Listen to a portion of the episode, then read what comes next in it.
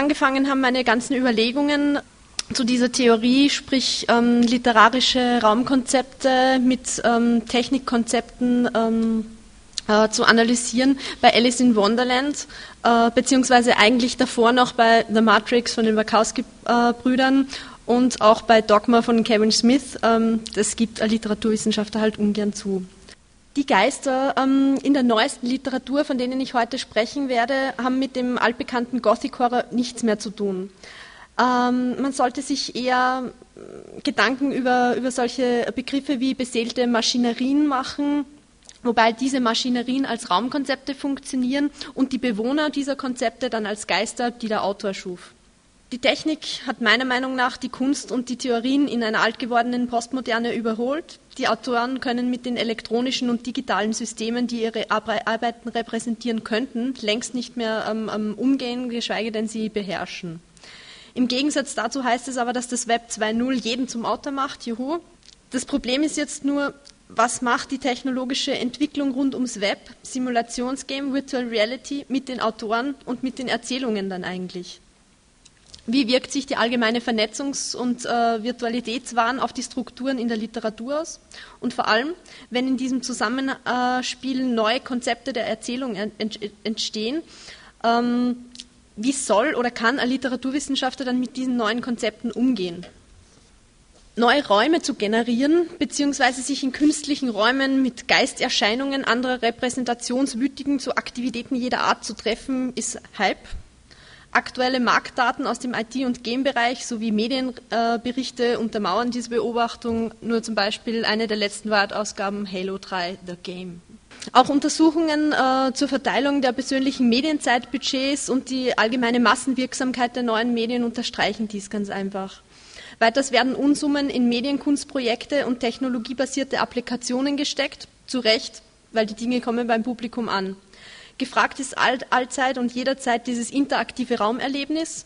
Jeder will entdecken, erforschen, erobern.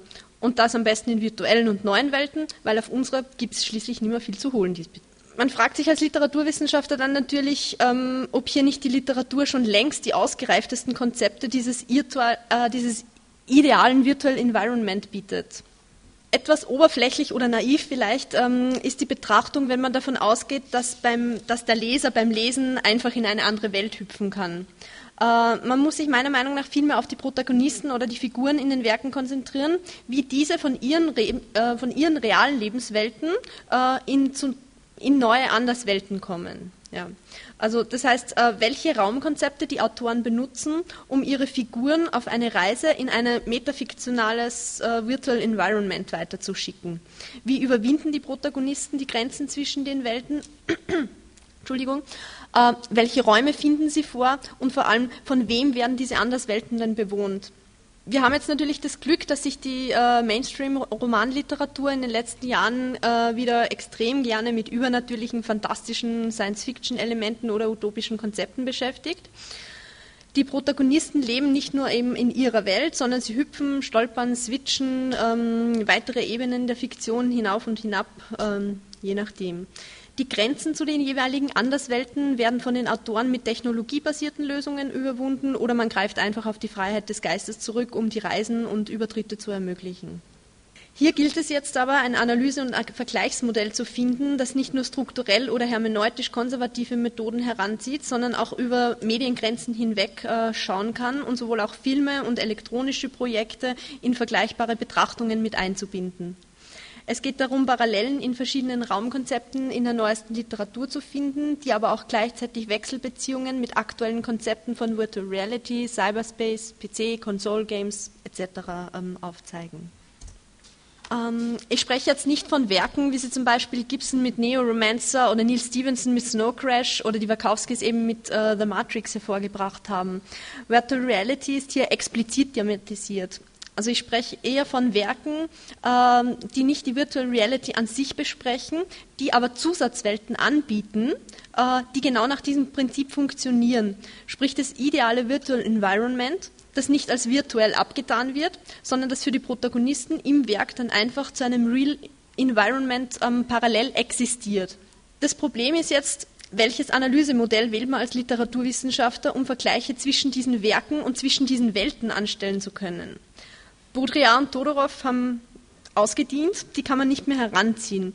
Diese herkömmlichen Theorien gehen ja immer davon aus, dass Anderswelten simuliert, generiert von irgendjemandem erfunden wurden und ähm, gehen eher den Fragen von dieser, diesen Generierungs- oder Simulationskonzepten nach, als der Frage der interaktiven Raumbespielung oder Raumschaffung.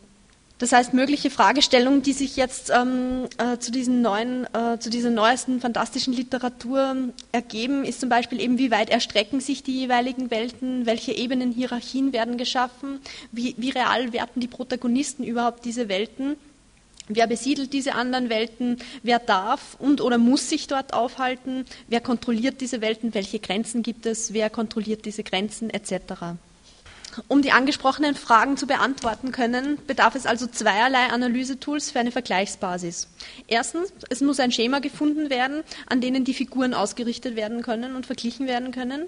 Und zweitens, ähm, ein Tool ähm, muss die Raumkonzeption praktisch knacken können, ohne sie selbst zu hinterfragen. Das heißt, wenn schon Themen in der Literatur verhandelt werden, die Hyperspace, Virtual Reality entsprechend ähm, metaphorisch oder implizit thematisieren, warum soll man dann sich dann nicht irgendwie dazu aufraffen, äh, selbst als Literaturwissenschaftler ein paar Grenzen zu überschreiten und einfach bei den Kollegen von der Technik ein bisschen zu stöbern? Selbst Dan Sandin, ähm, einer der Mitentwickler des, des Caves ähm, hat eben 1996, wie auf der Folie ähm, übersetzt, ähm, darauf ähm, hingewiesen, dass eigentlich Künstler besser als die meisten Ingenieure äh, wissen, wie die virtuelle Welt zum Funktionieren gebracht wird und das untermauert genau äh, diesen Ansatz. Ich habe mal zuerst versucht, ähm, mit dem E3-Modell zu arbeiten, auch Virtual Reality Triangle von Grigor Bordea, ähm, das drei Schlüsselmerkmale, sprich die Immersion, die Interaktion, die Imagination, ähm, zusammenfügt. Das, das, heißt also, wie sehr wird dem Benutzer das Gefühl vermittelt als Immersion, dass, äh, dass er Teil dieses Virtual Environments ist. Bei der Interaktion geht es darum, wie realitätsnah und schnell das, das Virtual Reality System an sich ist. Und bei der Imagination ganz einfach äh, um das Vorstellungsvermögen des Users. Und diese drei Parts spielen zusammen. Und je größer äh, die Dimensionen praktisch von Imagination und Interaktion sind, desto höher ist auch der Grad der Immersion. Gut, mit diesem Modell kann man vielleicht ähm, psychologisch die Figuren ähm, und auch den Leser äh, ein bisschen erklären, aber für den Vergleich hat das noch immer nichts ähm, gebracht. Und ähm, durch einen Zufall heraus habe ich dann aber in Zusammenarbeit mit einem Game-Programmierer ein vereinfachtes Figurenmodell erarbeitet, ähm, das irgendwie aus, aus dieser Game-Schiene ähm, rausgezogen wurde, äh, das witzigerweise, wie wir dann draufgekommen sind in den letzten paar Monaten, für die gesamte neueste fantastische Erzählliteratur irgendwie funktioniert und auch mit diesen ähm, utopischen Raumkonzepten ähm, äh, umgehen kann. Auch Begriffe wie Community-Bildung oder, oder die jeweilige Presence können äh, sichtbar und vergleichbar gemacht werden. Ähm, ja, zum Presence-Begriff sage ich vielleicht noch kurz was. Ähm, es geht beim Presence-Begriff darum, wie der Benutzer seine Anwesenheit im Virtual Environment erlebt, beziehungsweise welchen Bewusstseinszustand er einnimmt. Ja. Die grafische Darstellung auf der Folie ähm, zeigt dieses Figurenkonzept, das entwickelt wurde. Ich mache einfach ganz schnell ein, ein, ein, ein ein Beispiel dazu. Ähm, Alice in Wonderland, weil das brauche ich keinem erklären. Dieses Real Environment, links der rosene Bereich, das wäre praktisch ähm, die viktorianische Umgebung, der Park, die Schwester, ähm, mit der Alice ähm, den Nachmittag verbringt. Äh, rechts das gelbe, das Virtual Environment, ähm, stellt dann eben das Wonderland dar. Und äh, dann gibt es verschiedene Abstufungen der Personen im Real Environment beziehungsweise der Figuren im äh, Virtual Environment, in denen dann alle eingeordnet werden können. Dann ähm, die Herzkönigin zum Beispiel, die ja nur in, im Wonderland existiert, die auch nicht übertritt ins Real Environment, wäre dann ganz unten rechts zu finden als Figur, die im Virtual Environment existiert, der das Real Environment nicht bekannt ist und der Übertritt dadurch auch nicht möglich. Alice wäre in der, in der in dem dritten Balken von oben anzusiedeln, sprich als Person, die im Real Environment lebt. Das Virtual Environment ist bekannt und der Übertritt ist gewünscht und oder möglich. So funktioniert das irgendwie am Beispiel. Ich werde dann später eben noch auf die Beispiele näher eingehen. Ähm, vom technischen Standpunkt aus gesehen kann eben grundsätzlich eine Unterscheidung getroffen werden zwischen realen Personen, die im Real Environment existieren, und nicht realen Personen, die nur im Virtual Environment existieren. Also Avatare, Characters, Actors, wie immer, dass die auch genannt werden dann. Bildschirm bzw. Datenbrille bleiben für uns aktuell nicht überwindbare Grenzen. Ähm, um die im Folgenden besprochenen äh, Beispielwerke dann auf ihre Figurenstruktur äh, zu untersuchen, müssen zusätzliche Kriterien und Abgrenzungen geschaffen werden hinsichtlich der Tatsache, dass hier reale Figuren selbst ohne avatarhafte Embodiments im Virtual Environment und genauso auch Virtual Characters in das Real Environment eintreten. Auch die Grenzkonstrukte sind jeweils implizit oder explizit, sprich ähm, wer darf äh, wann in welche Richtung die Grenzen der Realitäten überschreiten und sind von diesem Konzept abhängig. Ähm, in dem entwickelten Modell sind durchaus auch Mischformen bzw. Statusänderungen möglich. Äh, wichtig ist, dass bei allen genannten Real Environments immer die Real-Life-Umgebung des fiktionalen Protagonisten gemeint ist und nicht die Welt des realen Lesers. Ich möchte auch noch einmal kurz darauf hinweisen, dass jetzt keine Auflistung von Definitionen rund um Begriffe von Virtual Reality, Cyberspace oder Realität ähm, ähm, ähm, ähm, ähm kommt. Ja. Es geht einfach vielmehr darum zu zeigen, wie man aus dem herrschenden Theorie- und, und Begriffsdschungel Ansätze und Konzepte herausfiltert, die für literaturwissenschaftliche Betrachtungen von Bedeutung sein können, beziehungsweise zu zeigen, äh, dass man die technischen Ansätze in ein entsprechendes geisteswissenschaftliches Analysemodell einfach umwandeln kann und das auch funktioniert. Trotzdem oder gerade deswegen wird Jaron Laniers Beschreibung der Virtual Reality aber im Zuge dieser literaturwissenschaftlichen Tätigkeiten von Hilfe sein. Er meint dazu, Virtual Reality is shared and objectively present like the physical world, composable like a of, work of art and as unlimited and harmless as a dream. When virtual reality becomes widely available around the turn of the century, it will not be seen as the medium used within physical reality, but rather as an additional reality. Virtual reality opens up a new continent of ideas and possibilities. Um ein ebenso greifbares Analysekonzept für die Environments bzw. Realitätsebenen neben den Figuren eben an sich zu finden, ähm, kann auf ein einfaches Schemata aus der Virtual Reality Forschung, das Reality Virtuality Continuum von Paul Milgram, zurückgegriffen werden. Uh, Paul Milgram ähm, arbeitet als Lab Director ähm, am ETC Lab und Professor am Department for Mechanical and Industrial Engineering an der University of Toronto. Seine Hauptforschungsgebiete sind eben technisch ausgerichtet, uh, Navigation, Manipulation and Control in 3D Environments, Human-Machine Interfaces for 3D Mixed Reality Environments etc. etc. Bei seinem äh, Modell das entstanden ist im Zuge eines Aufsatzes ähm, äh, zu äh, See-Through-Displays äh, oder, oder sogenannten HUDs, also Head-Up-Displays, um, um äh, Augmented Reality-Effekte zu erzielen. Ähm, handelt es sich um, ähm, äh, um ein Konzept von, von Abstufungen oder eher ineinanderfließen als, als verschiedene äh, fixe fixe Parts jetzt, in die was eingeordnet werden kann. Verschiedene Abstufen einer Realitätsanreicherung oder Auflösung sind nach dem Modell des Reality-Virtuality Continuum möglich. Der Vorteil dieses Analysemodells liegt darin, dass im Fokus des Interesses nicht der literarische Werkinhalt steht, sondern es geht vielmehr darum, die verschiedenen, bei ähm, Milgram eben technischen, bei uns ähm, raumkonzeptionellen ähm, äh, Ebenen begreifbar zu machen. Äh, die Grafik auf der Folie ähm, nennt Milgram selbst einfach eine Simplified Representation und meint dazu noch ähm, eben zum Real Environment und Virtual Environment. Uh, rather than regarding the two concepts simply as antitheses, however, it is more convenient to view them as lying at, at opposite ends of a continuum, which we refer as the Reality-Virtuality Continuum. Das Real Environment, sprich die reelle, material fassbare Umgebung, die Wirklichkeit und das Virtual Environment, die vollkommen künstliche Realität, nennen wir es mal so, äh, bilden jeweils Eckpunkte, zwischen denen eben verschiedene Realitätsstufen ähm, möglich sind. Am nächsten an der reellen Umgebung liegt die Augmented Reality, die angereicherte Wirklichkeit. Milgram nennt als operationale Definition any case in which an otherwise real environment is augmented by means of virtual computer graphic objects. Ähm, dieser Zugang verwendet eben zum Beispiel computergenerierte Bilder, um die reale Umgebung damit anzureichern, zum Beispiel durch eben äh, See-Through-Glasses oder, oder ähm, durchsichtigen ähm, Heads-Head-Up-Displays. Ähm, einen Schritt weiter in Richtung Virtualität ähm, geht dann die Augmented Virtuality, AV, ähm, angereicherte Virtualität eben, äh, die reelle Bilder in eine virtuelle Welt setzt. Ähm, man könnte zum Beispiel als einfaches Beispiel dieses Greenbox- oder Bluebox-Verfahren beim Film dafür nehmen. Augmented Reality und Augmented Virtuality können unter dem Oberbegriff der Mixed Reality zusammengefasst werden und wir werden auch später sehen, dass die Übergänge äh, zwischen den beiden relativ fließend funktionieren.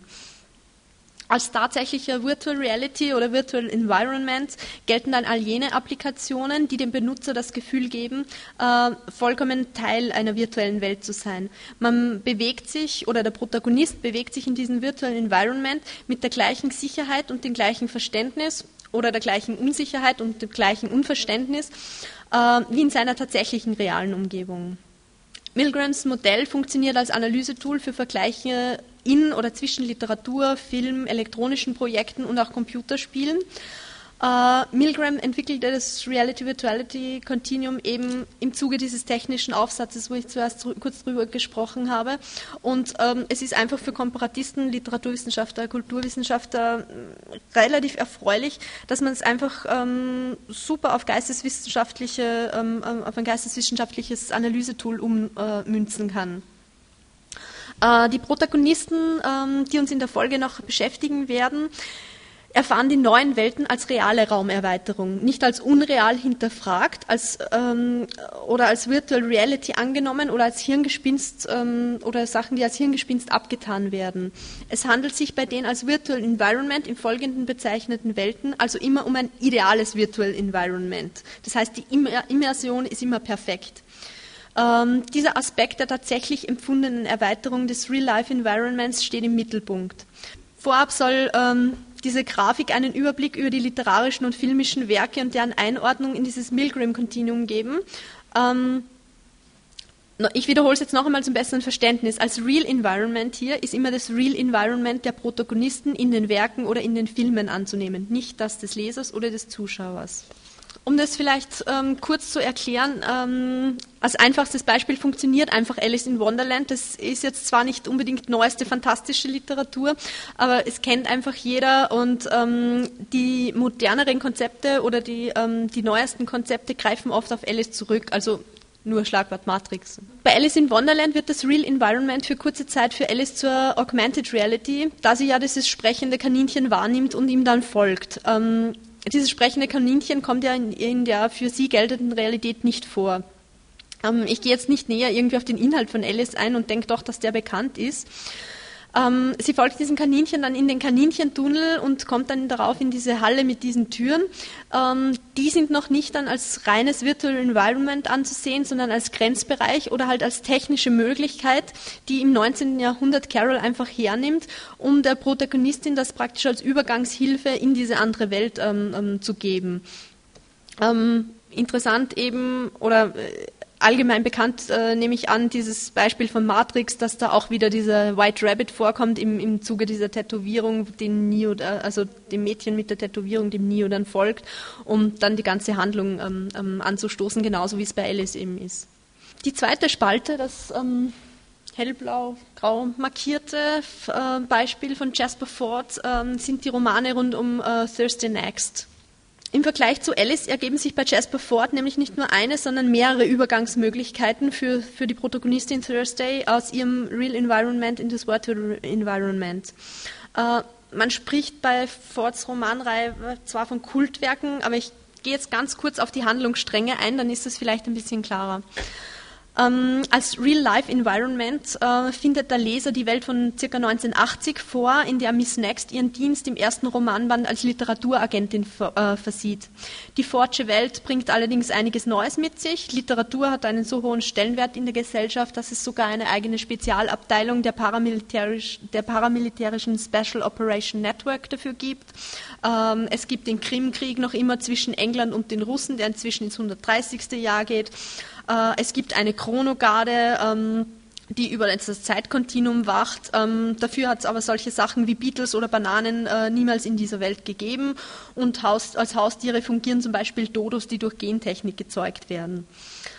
Die Macht in dieser fiktionalen Realität, also wir sprechen hier noch immer von der Realität, ähm, in der sich Thursday Next bewegt, es ist einfach ihre Realität. Also die Macht ähm, in dieser fiktionalen Realität liegt mehr in Händen der großen Goliath Corporation als in irgendwelchen politischen.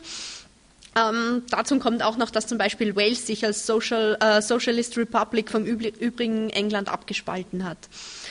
Ähm, die von Ford ähm, so gezeichnete Alternativhistorie birgt Science-Fiction-Ansätze in sich, beziehungsweise auch Steampunk-Elemente.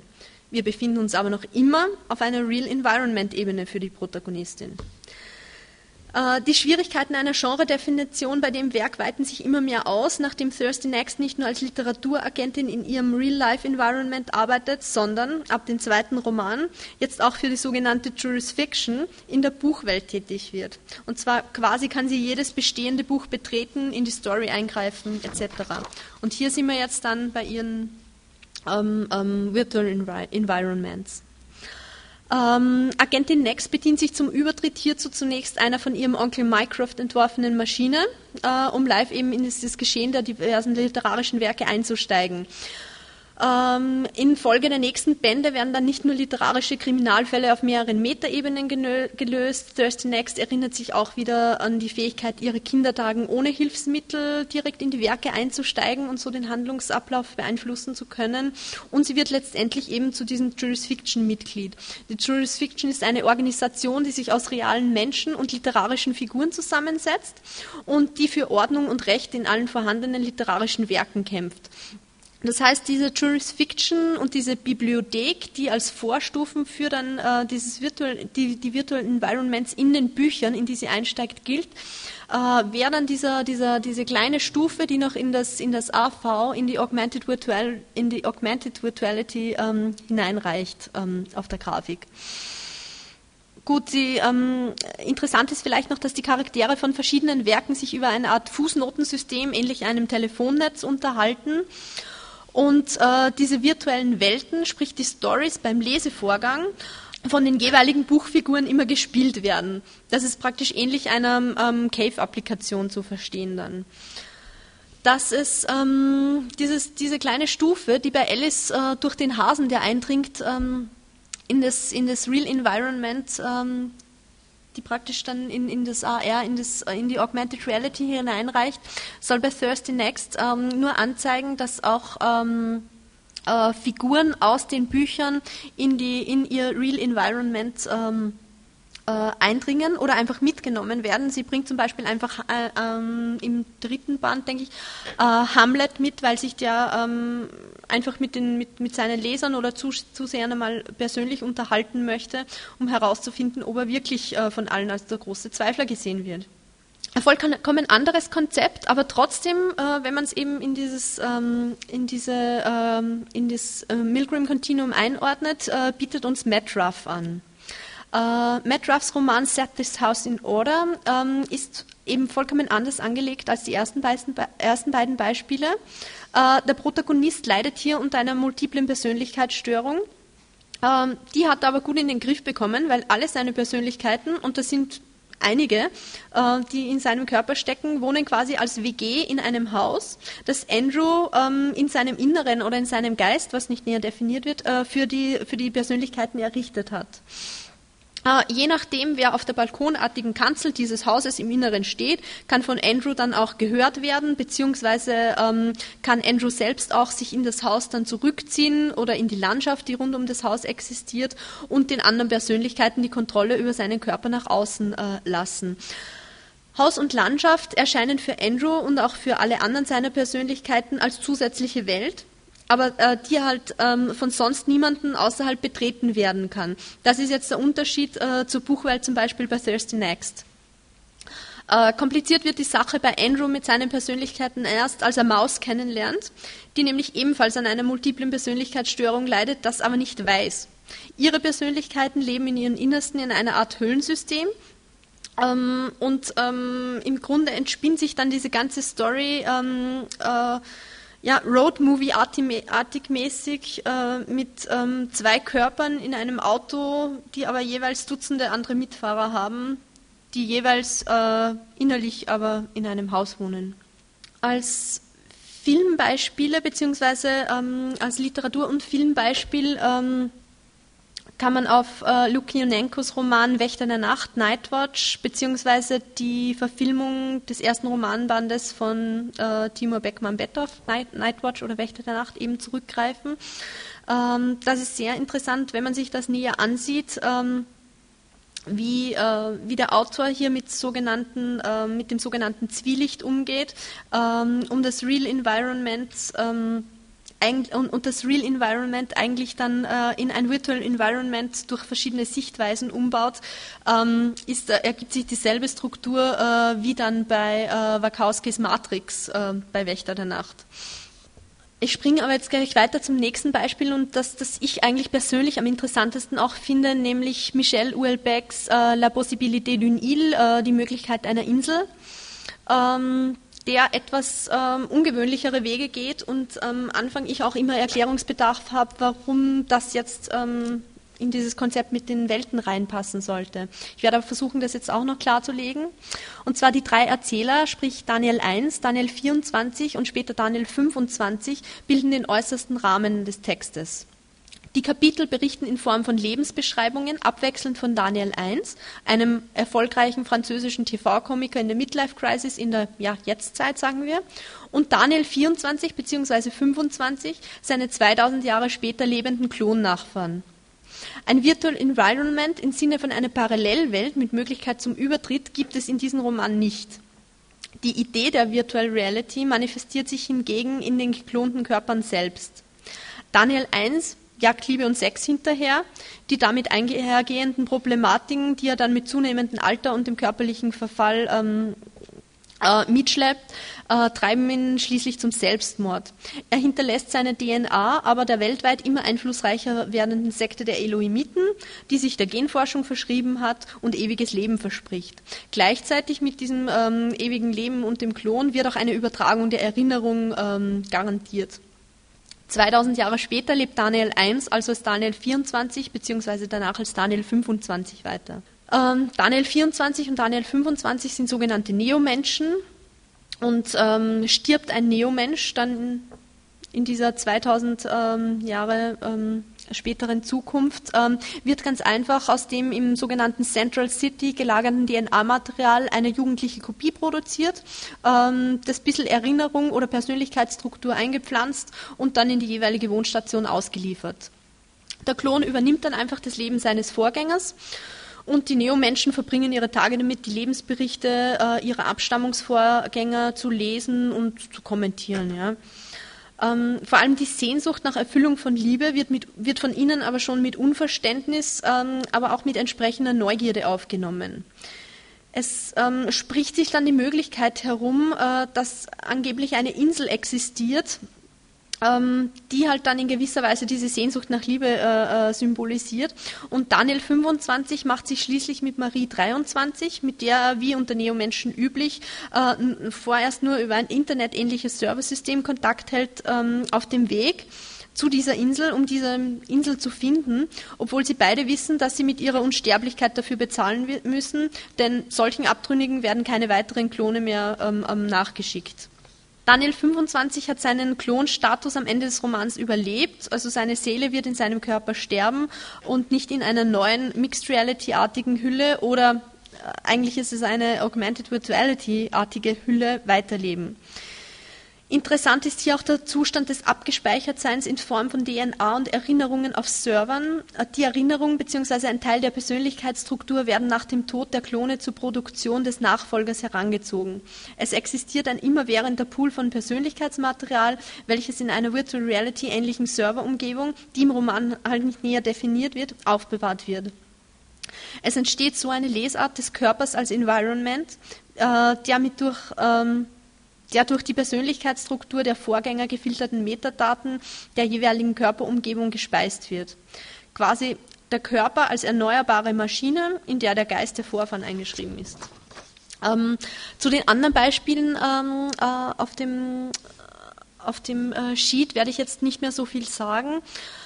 Ähm, ich wollte damit jetzt eigentlich nur zeigen, äh, dass für das Genre der neuesten fantastischen Literatur, wenn es ein solches per Definition überhaupt gibt, aber das ist eine andere Fragestellung, ähm, dass dieses Genre der neuesten fantastischen Literatur einfach das äh, Reality-Virtuality-Continuum von Milgram als Analysetool äh, super gebrauchen kann und äh, die Technik einfach nicht nur von den Autoren bewusst oder unbewusst äh, in ihre Raumkonzepte oder Figurenkonzeptionen mit eingeflochten werden, sondern dass auch dezidiert die Theorie mit diesen technischen Tools dann an geisteswissenschaftliche Untersuchungen herangehen kann.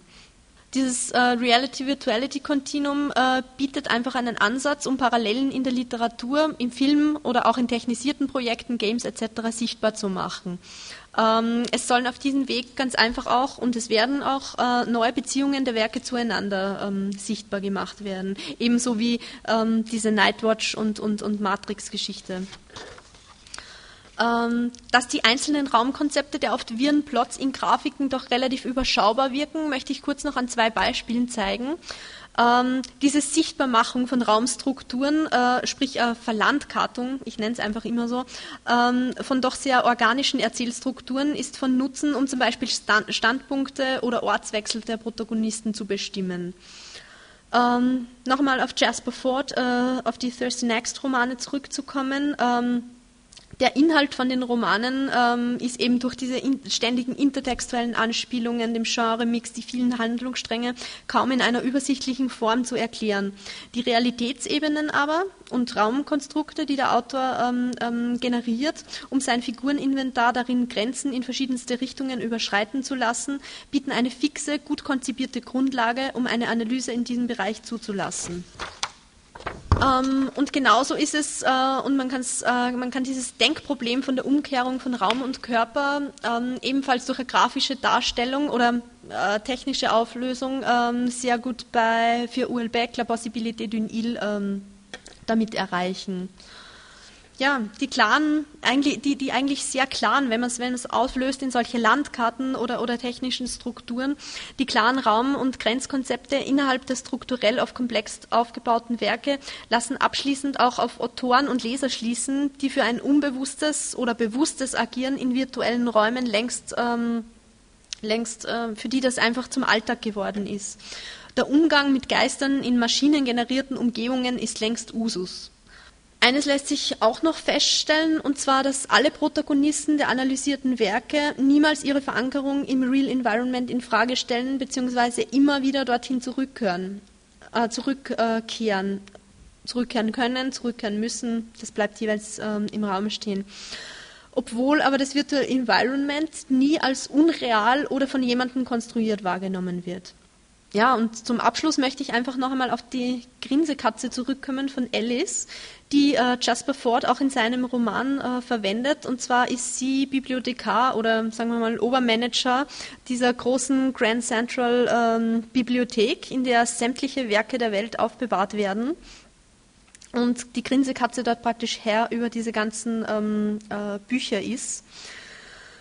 Ähm, und sie hat eigentlich gute Tipps für alle auf Lager, würde ich einmal sagen, die doch mal versuchen wollen, die literarischen Maschinerien zu betreten und die, diese Geister der Anderswelten dort zu treffen.